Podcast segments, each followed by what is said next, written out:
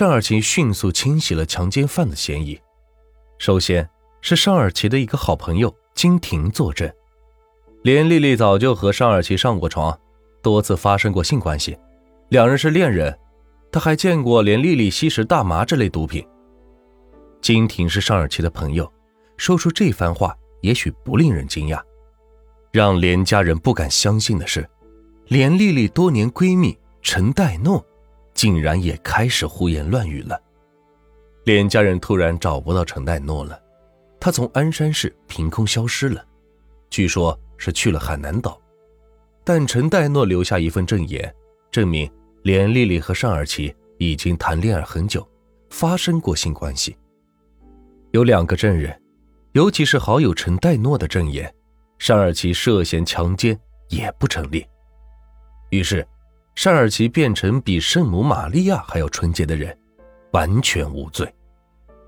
此时的尚尔奇有着自己一套的说法，还到处散播：“我和连丽丽就是男女朋友，当天晚上两人发生了自愿的性关系，然后我就昏睡过去，醒来的时候我发现连丽丽已经死了。”放在床头的痛可宁不见了，我怀疑是连丽丽吸毒过量吸死了。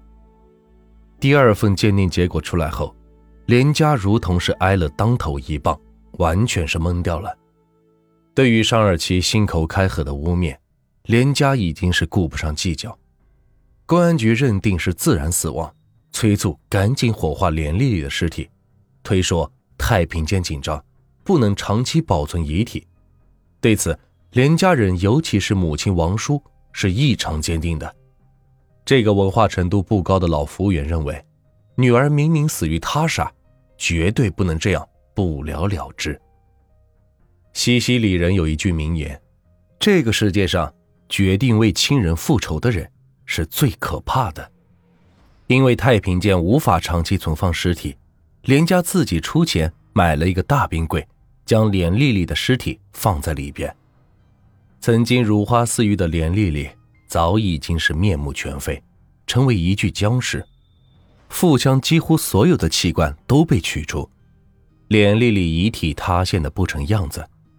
王叔不忍心女儿如此模样，就买来纱布和棉花，亲手填到女儿的腹腔里。他抚摸着女儿冰冷的遗体，嚎啕失声。他对着女儿遗体发誓，就是拼了性命。妈妈也要替冤死的你查明真相，讨回公道。据说，当时来帮忙的老汉见过无数生生死死，也是忍不住流下泪来。这闺女死的不明不白，太惨了。第二次鉴定以后，连家几次去了辽宁省公安厅上访，还聘请了沈阳著名的律师作为代理人。律师看了看卷宗，立即就明白。是怎么回事？律师认为案子本身没有难度，关键就是关于死因的鉴定。因连家的上访，二零零一年二月，辽宁省鞍山市公安局接到了上级转来的尚尔奇案件的督办文件。鞍山市公安局领导主动和连家的老两口进行沟通。领导说：“这个案件鉴定是病死，你们就不要闹了。”经过我们协调，尚尔奇家愿意拿出六万元精神安抚金做点补偿。如果你们觉得不够，还可以商量，你们可以开个价。母亲王叔斩钉截铁的回答：“我不要钱，多少钱也买不来我女儿的命。我只是想查清楚女儿死亡的真相，还我女儿清白，让杀害我女儿的人受到法律的制裁。”沟通期间。这个领导短时间离开办公室，父亲连家荣到底是个处长，还是很精明的。说话期间，这个领导总是下意识地盯着桌子上的一份文件。趁领导不在，连家荣偷偷翻开文件，这是一份写给公安部的案件报告，上面竟然写着：案发时，连丽丽和尚尔奇是恋爱关系，两人曾多次发生过性关系。尚尔奇还给连丽丽买过价值不菲的礼物等等，连家人顿时明白，这些人同上家是一伙的。他们不但用虚假的情况瞒上，还希望用钱收买他们。二话不说，老两口愤然地走出办公室。这边连家开始尽全力打官司。母亲王叔本来只是机关的服务员，文化水平不高。连丽丽被害之前，母亲王叔从来没有看过一行同法律有关的文字。为了打官司，母亲王叔买了法医鉴定与侦查诉讼务实、法医学、高级法医学等大量司法鉴定及刑事案件侦查方面的法律书籍。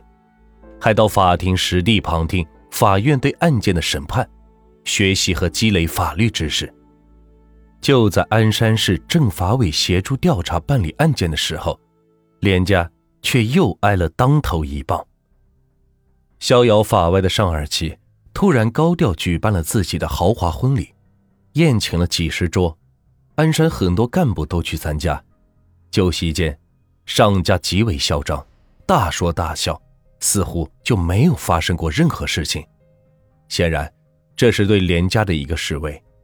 上家告诉连家，我们根本没把你们的告状放在眼里，我们活得很滋润。连丽丽死了才几个月，尸骨未寒，我尚尔奇一样可以大操大办做新郎。鞍山干部们都知道，连家儿子本来定于二零零一年春节结婚，因女儿连丽丽。在二零零零年惨死，连家哪有心情办喜事，婚礼就延后了。这种情况下，连家觉得不能输这口气，不能让恶人看笑话。母亲王叔说：“咱们不能活不起，咱要好好活着，才能有精神为女儿报仇伸冤。”二零零一年五月一日，连家也给儿子举办了婚礼，不过婚礼的第二天。